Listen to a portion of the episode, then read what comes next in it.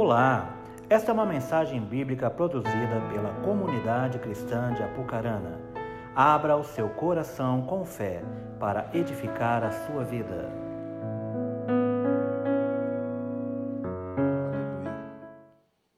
Boa noite, meus irmãos. Shalom. Quando alguém fala shalom para você, você responde amém. Shalom quer dizer toda sorte de bênção na tua vida, prosperidade, paz, amor, tudo de bom da parte do Senhor. Então, shalom. Amém. Eu estou trazendo tanta coisa: celular, tablet, Bíblia, toalha. Daqui a pouco vai ter que pôr outro negócio aqui, senão não vai caber. Meus irmãos, eu estou. Eu estava muito ansioso, sentido bom da palavra, para essa noite. Tenho certeza que Deus vai falar muito no teu coração, assim como Ele falou ao meu coração. O que Deus falou com você hoje? Vou descer e perguntar para alguém. Não vou, não. Eu vi que gente abaixou a cabeça assim, ó. Não, não vem aqui, pelo amor de Deus. Mas a pergunta é: o que Deus falou com você hoje? Ou ontem, então? Semana passada, o que Deus falou com você? E talvez passou na tua cabeça assim: se ele descer, eu tenho que pensar alguma coisa rápido. Passou ou não? Seja sincero. Comigo já aconteceu isso. Um dia eu sentado aí, fizeram essa pergunta. Falei: se vier em mim, o que eu vou falar, Deus? Fala comigo agora, agora, agora. Abre os céus agora, Senhor, fala comigo. Mas a pergunta é: o que ele falou? O que você tem ouvido da parte de Deus? Ouvir é muito importante, irmão. A fé vem pelo ouvir, né? E o ouvir da palavra de Deus. O que a gente escuta muda o nosso interior. O que a gente fala muda ao nosso redor. Mas o que a gente escuta muda o nosso interior. Então nós precisamos ouvir. E Deus ele quer falar com você todo dia. Ele não quer falar com você. Olha que som. Isso aí. Ó. Vejo que tu és profeta. o Senhor quer falar com você todo dia.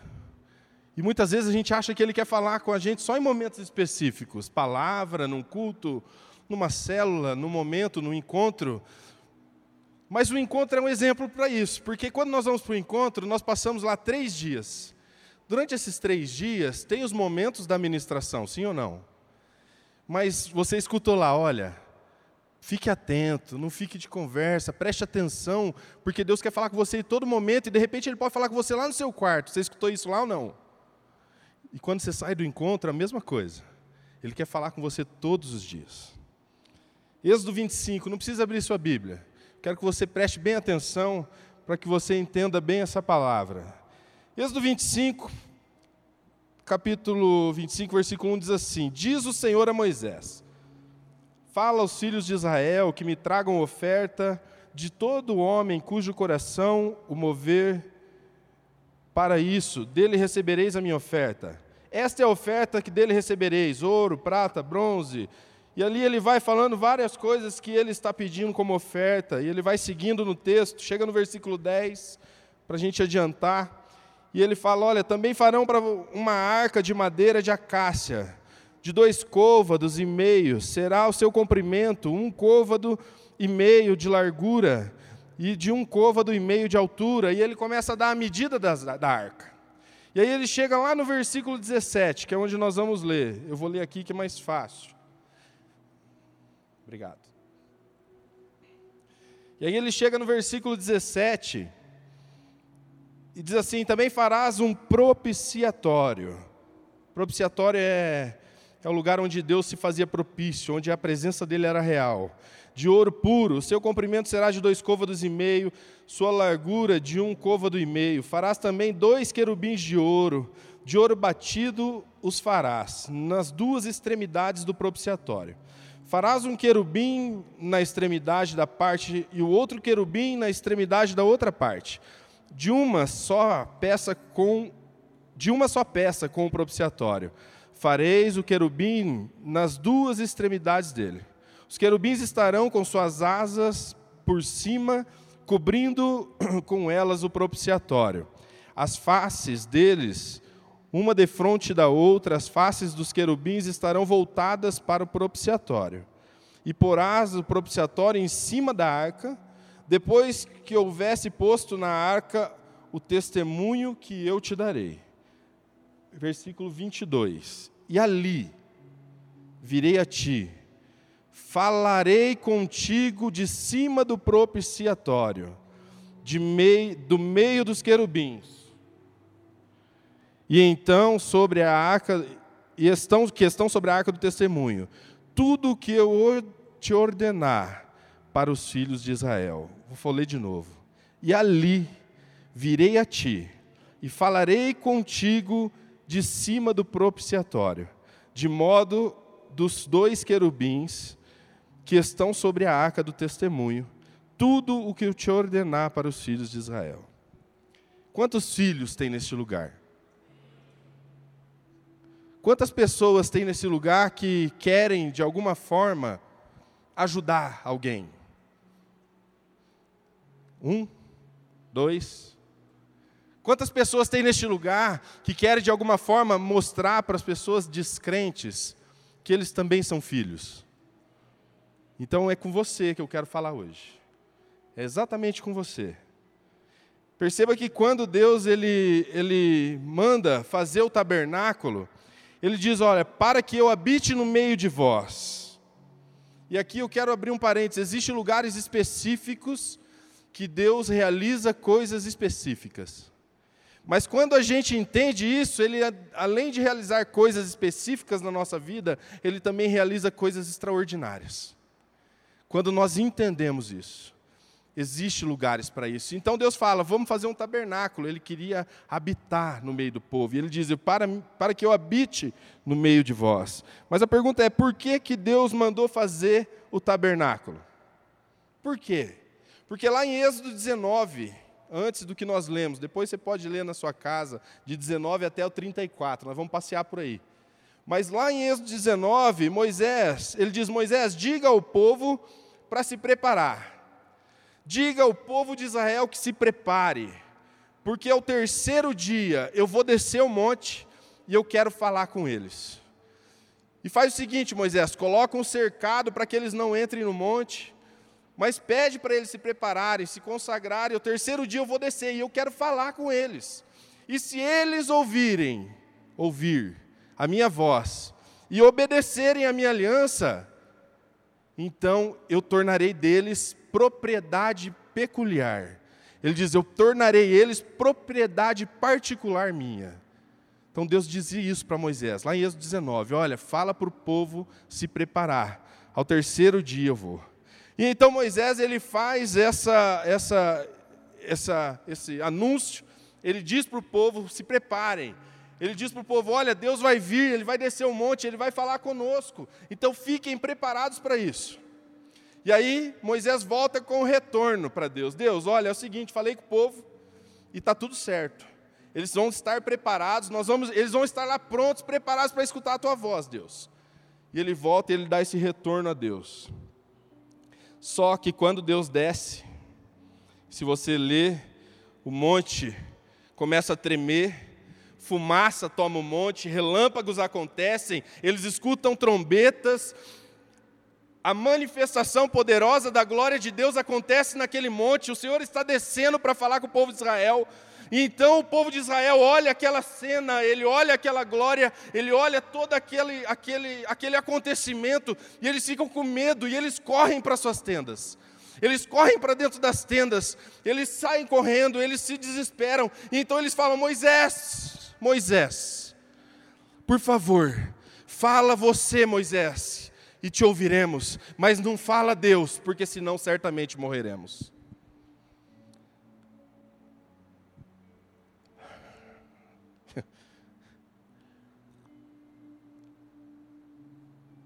Eu não vou conseguir terminar. Fala você, Moisés, conosco, mas não deixa Deus falar, porque certamente morreremos. E aí, meus irmãos, Moisés volta a Deus e Deus olha para Moisés e fala: Moisés, eles não me querem. Eles não me querem, Moisés. Deus falando com Moisés ali. E aqui é o primeiro problema que nós muitas vezes enfrentamos. Quantos e quantos e quantos Moisés estão espalhados por aí? E quanta gente esperando a palavra do profeta? Quanta gente está esperando a palavra desse Moisés? Quanta gente está ali clamando e falando: Fala conosco, Moisés. Esperando o culto, esperando acontecer alguma coisa, esperando vir um pastor, esperando vir um evangelista, um missionário, para vir e para falar com você. Quando Deus está dizendo: Eu quero falar com eles. Eu quero falar com eles. E aqui nós caímos num erro muito grande, porque muitas vezes caminhamos e a gente que é discipulador é gostoso. Ah, como é gostoso saber meu discípulo vir aqui pertinho de mim e falar: Fala comigo.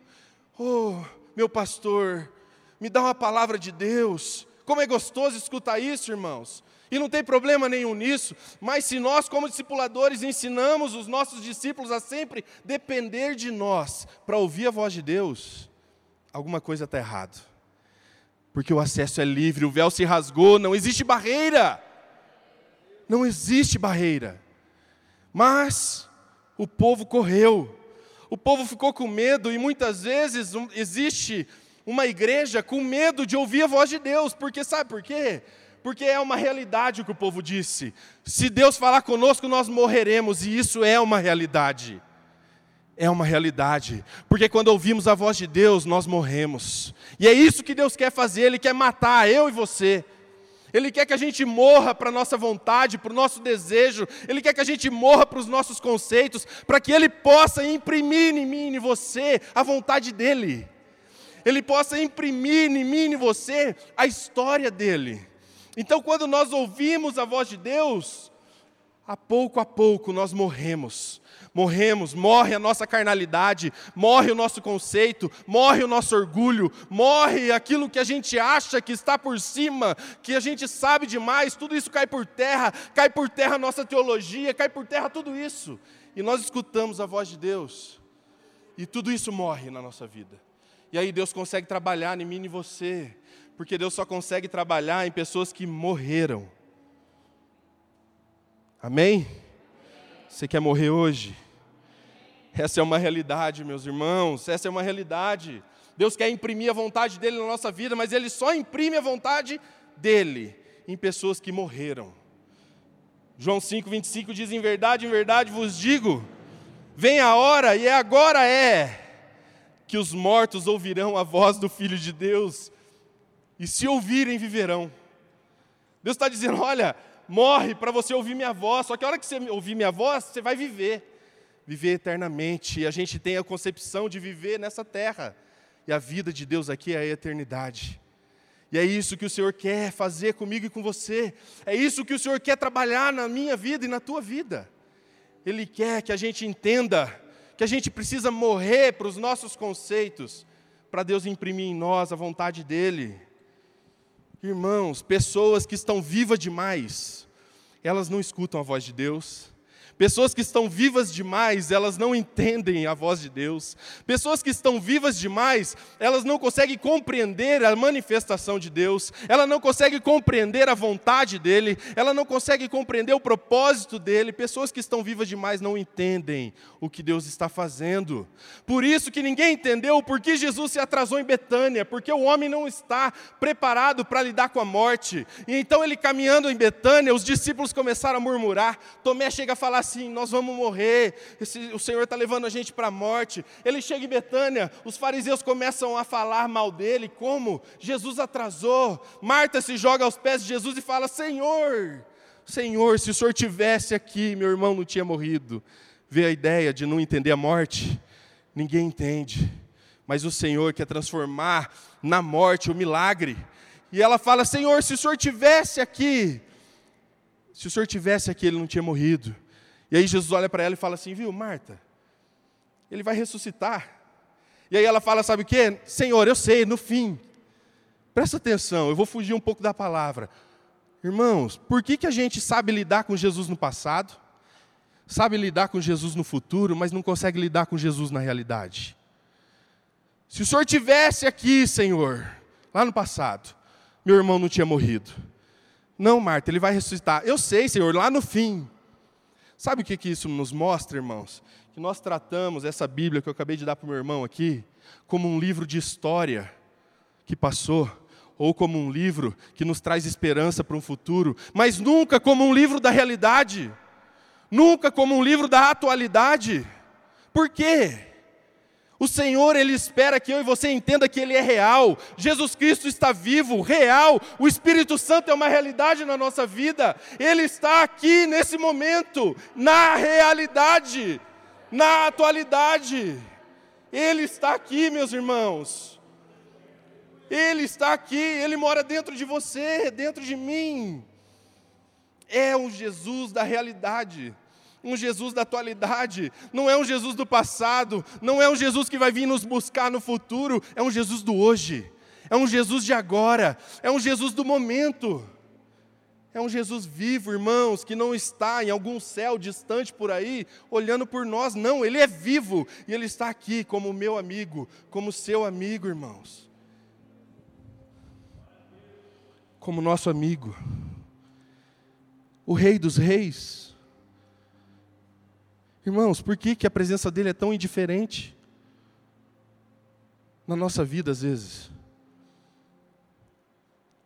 Por que muitas vezes sentamos nessa cadeira de domingo a domingo para buscar algo que já está entregue para nós? Por que muitas vezes sentamos nessa cadeira que você está sentado, como eu sento todo domingo? E quantos e quantos domingos eu vim aqui buscar algo que já estava impresso em mim, que já estava dentro de mim, dentro de você. Caminhamos e caminhamos buscando uma solução, uma resposta para a nossa vida, mas na verdade é que a resposta e a solução já está aí dentro.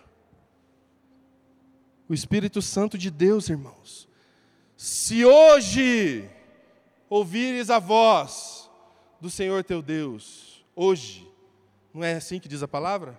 Se hoje ouvires a voz do Senhor teu Deus, não endureça o teu coração.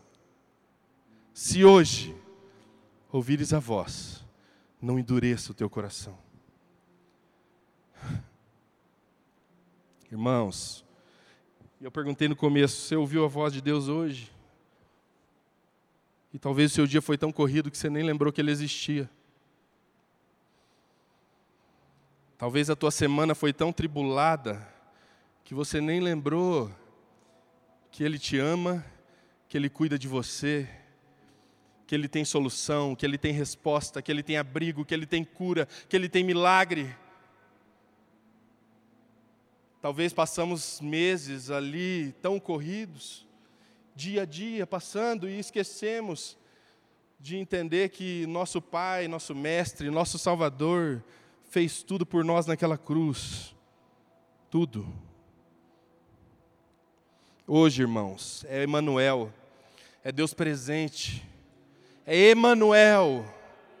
É o Deus real, é o Deus da atualidade, é o Deus que está vivo, é o Deus que está conosco. Aleluia! Emanuel. Não podemos ter a dificuldade de entender que Ele é real na nossa vida, irmãos. Que Ele é real, Ele é vivo, Ele é poderoso, Ele mora dentro de mim, Ele mora dentro de você, irmãos. Meus irmãos, é, é, é, muito, é muito intenso entender que o poder da criação, o poder que resgatou Jesus da morte, o poder da salvação mora dentro de mim e de você próprio Espírito do Pai mora em nós. Não porque merecemos, não porque fazemos alguma obra, não porque, mas porque Ele escolheu, porque Ele escolheu olhar para mim, uma obra imperfeita, escolheu morar. E Ele poderia escolher os melhores palácios desse mundo, mas Ele escolheu viver num pobre pecador. que erra todo dia. E às vezes eu tenho que perguntar a Deus: o senhor não saiu correndo daqui de dentro, não, porque é tanta podridão, irmão, que tem aqui, que tem aqui. É tanta podridão, e ainda assim Ele escolheu Ele escolheu. Interessante é que Deus diz, voltando, Ele diz assim: se ouvirem a minha voz e obedecer, se ouvirem e obedecer. E aqui, eu vou aproveitar o nosso mestre do grego e hebraico que está lá no fundo. Se eu falar errado, depois ele me corrige. Mas a palavra obedecer aqui é a xamã. E a palavra ouvir vem da raiz do hebraico também xamã. Sabe por que as duas têm a mesma raiz? Porque para Deus não tem diferença em ouvir e obedecer. Para Deus não tem diferença de ouvir e obedecer, porque Ele espera que quando a gente escute, a gente obedeça. Ele não espera em nenhum momento que a gente escute e dê as costas. Ele não espera em nenhum momento que a gente escute e desobedeça, mas ele espera que a gente escute e obedeça. Então a raiz aqui é a mesma, as duas têm o mesmo significado: ouvir e obedecer. É o que ele espera de mim, de você: ouvir e obedecer. E eu te garanto, irmãos, que sabe qual é a maior dificuldade da pessoa que não obedece? é porque ela não escuta.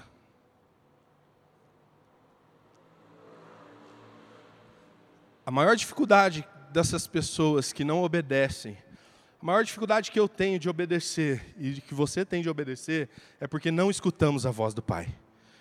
Porque eu te garanto que se você ouvir a voz do Pai, você não vai ter como tomar outro caminho que se não obedecer. Não tem como ouvir a voz do Pai e ainda assim decidir: não, eu não quero Ele. Porque quem diz não quer é porque nunca ouviu a voz dele. Porque quem escuta obedece. Não tem como tomar outro caminho, meus irmãos. Não tem como caminhar por outra linha. Não tem como a gente se afastar e abandonar a Deus se escutamos a voz dele. Saulo, mas e aqueles que desviaram? E aqueles que abandonaram a fé? E aqueles que estão lá fora? Meus irmãos, nunca escutaram a voz do Pai. Porque se escutarem a voz do Pai, nunca querer, queirão sair de perto dele. Nunca. Quando Pedro olha para Jesus e fala: Para onde eu vou, Senhor? Se só tu tens a palavra de vida eterna, para onde eu vou? Aonde? Aonde eu irei? Quando a gente escuta a voz do Pai, a gente entende que não existe outro caminho, não existe outro lugar, não tem como a gente ir para outro lugar que se não se jogar na presença dEle se não se jogar nos braços dele. Mas o problema é que paramos de ouvir. O problema é que falamos demais ao invés de ouvir. Irmãos, um dia eu estava numa oração aqui, sexta-feira, e aí eu comecei a andar orando.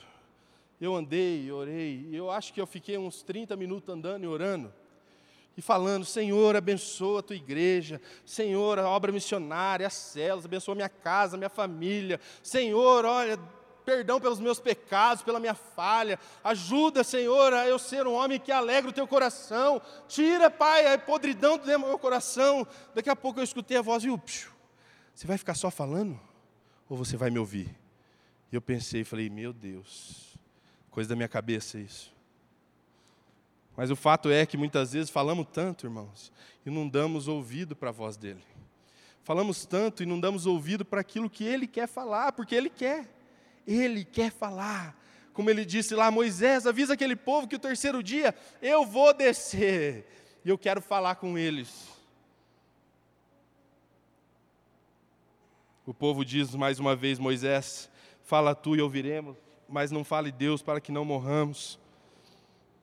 Então Moisés ele volta para o Senhor com esse relatório. Deus fala: Moisés, eles não me querem. Então faz o seguinte: Tó, não matarás, não roubarás, não fazer isso, não faça aquilo. Está aqui, Moisés. Leva para o povo. Era isso aqui que Deus estava querendo? Era? Era escrever na tábua da lei um mandamento que ele estava querendo? Ele queria falar com o povo. E às vezes a gente acha que a graça veio depois da lei, meu irmão, mas a graça ela veio para quem rejeitou a lei. Porque a graça já estava ali. Eu estou descendo, eu vou falar com eles. Não, eu não quero. Então toma, leva para eles a lei, porque eles não querem me ouvir. Está na Bíblia, irmão, sou eu que estou falando. Leva para eles essa lei, porque eles não querem ouvir a minha voz. E aí Moisés desce com a lei. Vou descer. Calor, vou descer, vou andar que eu respiro. Moisés desce com a lei. E aí ele chega e ele encontra o quê? O povo adorando o quê? Um bezerro de ouro. E aí Moisés faz o quê com a lei? Quebra tudo. Quebra as tábuas, sei lá se foi no joelho, se era pedra de ter machucado, jogou no chão. E aí, irmãos, olha só, eu tenho tanto tempo de convertido, desde 2006. E eu sempre achei que Moisés quebrou as tábuas da lei porque ela estava com raiva do povo. Esse povo adorando outros deuses? Eu vou quebrar isso aqui fiquei nervoso. Moisés protegeu o povo, irmão. Moisés quebrou aquelas tábuas da lei, porque Moisés ouviu a voz do Pai. E o Pai falou para ele: Olha, Moisés, se o povo adorar outros deuses, eles estão perdidos comigo. E aí Moisés pega aquela tábua e ele lê ali: Não fazer para ti outros deuses e imagens. E aí Moisés olha o povo adorando uma imagem e ele quebra aquela tábua, porque se o povo lesse aquela lei, eles estariam condenados. E aqui, na ignorância daquele povo, Deus agiu com misericórdia. Irmãos, Deus vai ter mais misericórdia do ímpio que está lá fora, que não conhece a Deus e tem uma vida torta durante anos, do que de mim e de você que conhece a palavra. Isso é muito sério. E Moisés quebra a lei, ele quebra as tábuas, ele fala: se esse povo lê isso aqui, eles estão perdidos.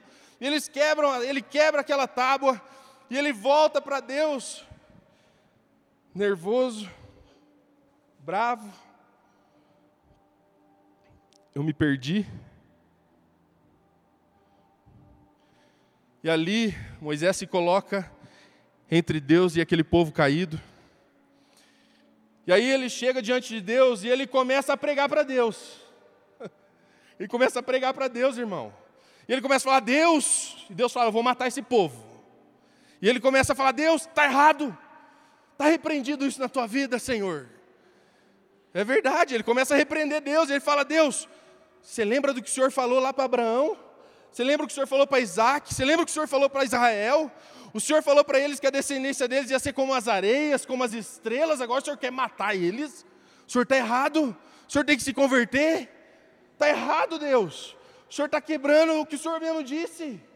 O Senhor não vai matar eles, não, Senhor. Se arrependa desse mal. Ele fala isso, está na Bíblia. Ele fala: se arrependa desse mal que o Senhor tem contra esse povo aí. Irmãos, agora para você se escandalizar, no versículo 14, sabe o que aconteceu? Deus se arrependeu. Ele falou: é verdade, Moisés tem razão, eu estou com o coração meio duro. Eu falei: está na Bíblia, irmão, não estou falando para você não, vai lá ler, lê de Êxodo 25 até 34, você vai ver essa história. De Deus se arrependeu. Irmãos, Deus não tem problema nenhum em se arrepender e voltar atrás, não, irmão. Quem tem problema de se arrepender sou eu e você, que somos orgulhosos. E Deus fala: tá bom, Moisés, eu não vou matar ele, não. Mas, irmãos, a gente tem que entender uma coisa: nem sempre o que Deus fala é o que ele realmente quer dizer, irmãos. Porque ele conhece o começo, o meio, o fim, ele sabe o que vai acontecer, então ele usa de algumas coisas para nos atrair. E às vezes nós achamos que uma negativa de Deus é porque Deus está irado e quer nos afastar. Não, a negativa de Deus é para nos atrair. É para nos atrair. Quantos pais tem nesse lugar? Erga a mão. Erga a mão. Quantos pais tem nesse lugar? Irmãos, se você crescer e criar teu filho sem dizer não para ele, você não está criando um filho, você está criando um monstro. É verdade. Cria teu filho a vida inteira sem dizer um não para ele, para você ver o que ele vai ser. Pessoas que não souberam escutar não, na sua infância, na sua adolescência, na sua juventude, quando elas se encontram com essa vida aí fora, e a vida diz um não para eles, eles tomam a força, porque eles nunca aprenderam a escutar um não. E a negativa de Deus não é para nos afastar, mas é para nos atrair, porque aqui ele dá essa negativa, e Moisés começa a pregar para Deus achando que estava abafando. E Deus está fazendo o que com Moisés? Está trazendo Moisés cada vez mais para perto. É, Moisés, tem razão, eu acho que eu não vou matar esse povo, não, viu? eu vou amolecer meu coração, que está meio duro. Eu vou, vou fazer o seguinte, Moisés. Eu vou enviar um anjo aí com vocês, para guiar vocês. E Moisés está sendo atraído para Deus. E aí Moisés fala: Não, Deus, um anjo eu não quero, eu quero a tua presença. Anjo não, eu quero a tua presença. Mas a presença que Moisés queria, e Deus fala assim: tá bom, Moisés, então eu vou dar a minha presença. Só que a hora que Deus oferece a presença dele para Moisés, não era a presença que Moisés queria. Porque Deus oferece para ele a teofania, a presença manifesta, o poder, a manifestação, mas Moisés queria a glória. Moisés queria o cabote de Deus, o peso da glória de Deus. Ele queria a manifestação que aconteceu lá no Sinai. Era essa presença que Moisés estava pedindo, Deus, aquilo que aconteceu, aquela manifestação, olha, eu quero que ela ande comigo, Senhor. E aí Deus mais uma vez traz Moisés para mais perto e fala: "Tá bom, Moisés. Então vamos fazer o seguinte, eu vou fazer isso e vou te dar descanso. E aí, Moisés, como não se contenta, ele olha para Deus e fala: Deus, então eu quero ver tua face. Eu quero ver você, Senhor. Eu quero ver tua face. Deus fala: Não, Moisés, aí você já está pedindo demais. Se você ver minha face, você vai morrer. Ah, perdi tudo já. Se você ver minha face, você vai morrer. Você não vai ver minha face, não. Sabe o que você vai fazer? Eu vou passar na fenda da rocha. E eu vou deixar você ver só minha glória, minhas costas. Beleza, Moisés? E Moisés fica ali. Irmãos, sabe por que Moisés não tinha medo de morrer? Errei até um negócio aqui. Porque porque ele sabia onde que ia viver a eternidade. Porque só tem medo de morrer quem não sabe para onde vai. Quem sabe para onde vai não tem medo de morrer, não, irmão. Quem sabe que vai morar com o pai, espera por isso. E Moisés não tinha medo de morrer. Mas Deus não queria matar Moisés aquela hora, não. Ele fala: Então, Moisés, eu só passar na fenda, você vai ver minhas costas e por aí vai. E ali você vai ter essa revelação da minha glória. Entenda que Deus ele está nessa discussão com Moisés, e ele está gerando maturidade em Moisés. Ele está gerando proximidade em Moisés. E é isso que Deus faz conosco quando a negativa de Deus vem na nossa vida. Ele quer gerar maturidade, Ele quer forjar o nosso caráter, Ele quer transformar a gente em pessoas, homens, mulheres, jovens com estrutura. Não jovens mimados que sempre escutam um não e saem chutando a porta e falando: ai, Deus não me ama mais, o Senhor não me quer, o Senhor não me quer, Ele não me ama, ó vida, ó céus, ó lástima. Não, o Senhor está dizendo não para mim e para você muitas vezes, para mostrar que a gente precisa ter estrutura e trazer a gente para perto dele, como ele fez com Moisés. E Moisés entendeu isso, e ele foi se aproximando, ele foi chegando perto, e ele foi trocando ideia com Deus, e ele foi pedindo a presença, ele foi pedindo a glória, e a hora que ele percebeu, Deus estava passando na fenda da rocha, e ali a manifestação do poder de Deus estava diante de Moisés, a própria glória do Pai estava diante dos olhos de Moisés. E aí, eu te pergunto, que jeito que Moisés escreveu Gênesis? Como é que o homem escreve Gênesis se ele veio depois? Como é que ele escreve os detalhes? A descendência de Cã, de Sem, de Jafé, a arca, ele dá as medidas, Noé, dilúvio, chuva, sabe? Todas as histórias que você vê ali em Gênesis, que Moisés escreveu, irmão. Moisés viu a glória de Deus e a glória de Deus revelou para Moisés o passado, revelou para Moisés quem ele era, revelou para Moisés coisas futuras que aconteceriam, porque quando nós nos encontramos com a glória de Deus, Ele mostra para nós muitas vezes o nosso passado, quem nós éramos, da onde Ele nos tirou, mostra onde Ele quer nos levar e mostra a situação que nós estamos e o que precisamos fazer para chegar. Mas para isso acontecer, nós precisamos nos encontrar com essa glória, nós precisamos nos expor nessa glória, ainda que Ele diga: se você me vê, você vai morrer, não importa se eu morra, Senhor, mas eu quero a tua glória, eu quero a tua presença, eu quero viver o teu sobrenatural. Não importa, não importa o que a gente precise fazer, não importa o quanto a gente precise abrir mão, não importa o quanto a gente precise ceder para viver e para ver a glória dele manifestar na nossa vida, isso não tem preço. Não tem preço. Qual é o preço que poderíamos pagar para isso? Qual é o preço que poderíamos pagar para ver essa glória passar nesse momento, agora, aqui, por esse altar. Qual é o preço? Qual é o preço? Eu estou falando em dinheiro. Quanto você pagaria para isso agora? O que você poderia vender?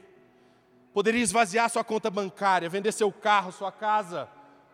Poderia vender a sua família, que não pagaria o preço de você ver essa glória passar. E Moisés viu. Moisés viu. Moisés não teve medo de morrer, porque a hora que você vê sua, essa glória passar, irmão, você vai morrer. Você vai morrer. Vai morrer o teu conceito, vai morrer o teu orgulho, vai morrer aquilo que você acha, vai morrer dentro de você a carnalidade, vai morrer o homem que está aí. E aí você vai reviver com ele. Aí você vai viver ao lado dele. Qual é o preço?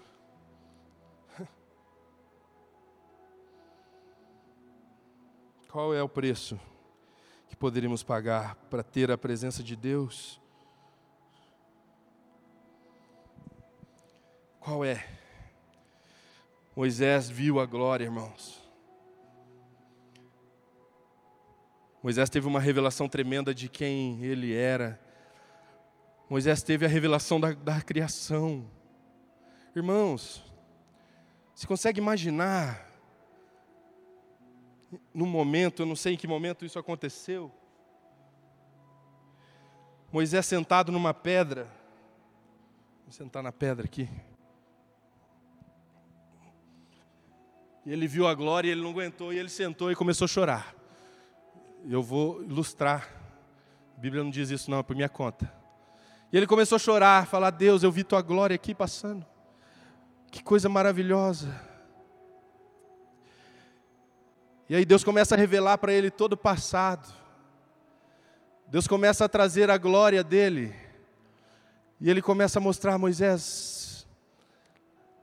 Era sem forma e vazia.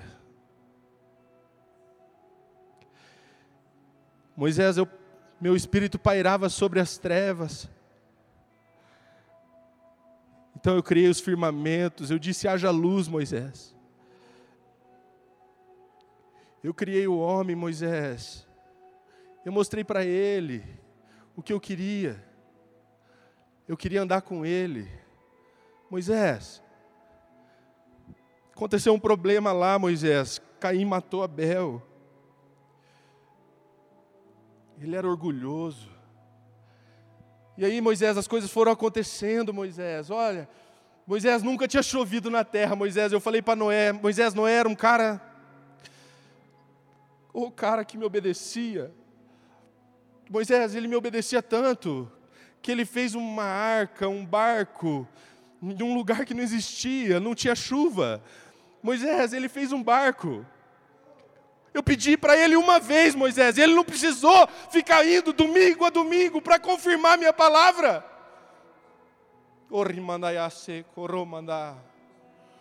Moisés, eu pedi para ele uma vez, faça a arca. E ele nunca me questionou, ele nunca perguntou, Senhor, mas o que, que é isso? O que, que é um barco? Mas como assim vai chover, Deus? Não, ele simplesmente obedeceu, Moisés, escreve aí. E Moisés, diante da glória dele, tendo a revelação, Moisés, essa é a história. Eu criei tudo. Eu criei por amor. Moisés, escreve aí. Você lembra, Moisés, quando você disse para mim que você não sabia falar? Você matou um cara, Moisés. Você tirou a vida de um cara. Mas mesmo assim, Moisés, eu não olhei suas falhas, não, sabe por quê? Porque é eu que vou fazer através de você, Moisés. Eu não estou olhando para a tua falha. Eu não estou olhando para a tua limitação, Moisés. Eu não estou olhando para a podridão que está aí dentro de você. Eu não estou olhando para tudo que você depositou dentro de você, de tanta coisa ruim, não, Moisés. Eu estou olhando, sabe para quê? Para um vaso imperfeito de barro, que eu vou encher com a minha glória e eu vou usar você, Moisés. Rimandayaste kobará eu derramarei sobre você a minha glória. Eu vou te usar como instrumento em minhas mãos.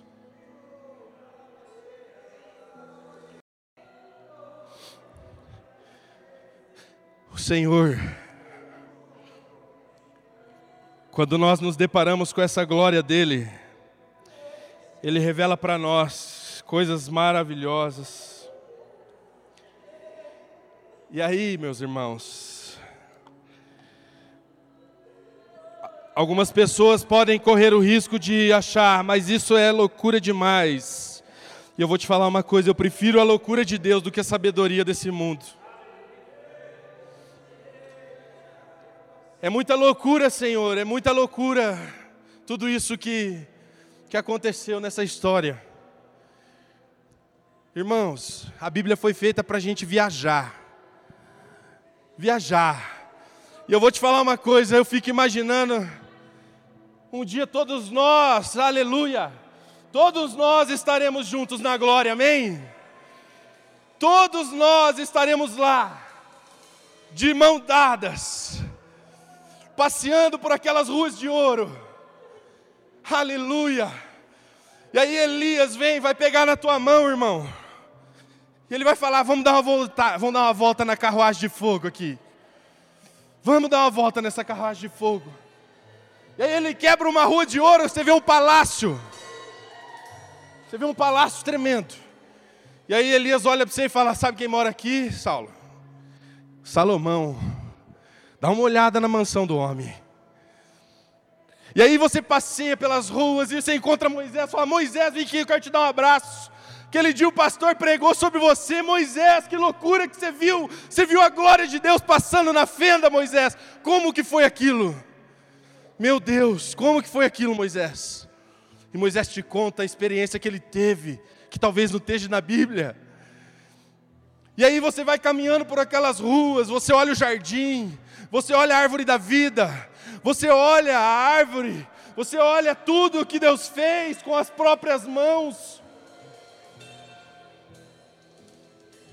Você encontra Noé, você pergunta para Noé aquilo que eu falei agora, que Noé, fala para mim uma coisa, como é que você obedeceu Deus sem nunca questionar Moisés? Eu questionei Deus a minha vida inteira. Eu questionei Deus a minha vida toda, Moisés, você nunca, o, o, o Noé, você nunca ah. E aí você cansou de andar, irmãos.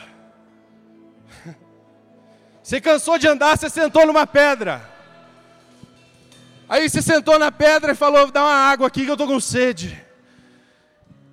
E aí Elias levanta, pega uma água, traz, fala: Ô filho, está aqui tua água. Mas agora a gente quer escutar a tua história. Conta para nós a tua história, ô Saulo. Conta, Lipe, para mim a tua história. Porque Moisés viu a glória passar na fenda da rocha, mas Moisés não teve a glória morando dentro dele. Ei, xerebalabá. A glória do Pai está dentro de vós. Cristo em mim, a esperança da glória. Cristo em mim. Ei, xerebalabarabá. Ei, ei. Ei! Cristo em mim, a esperança da glória.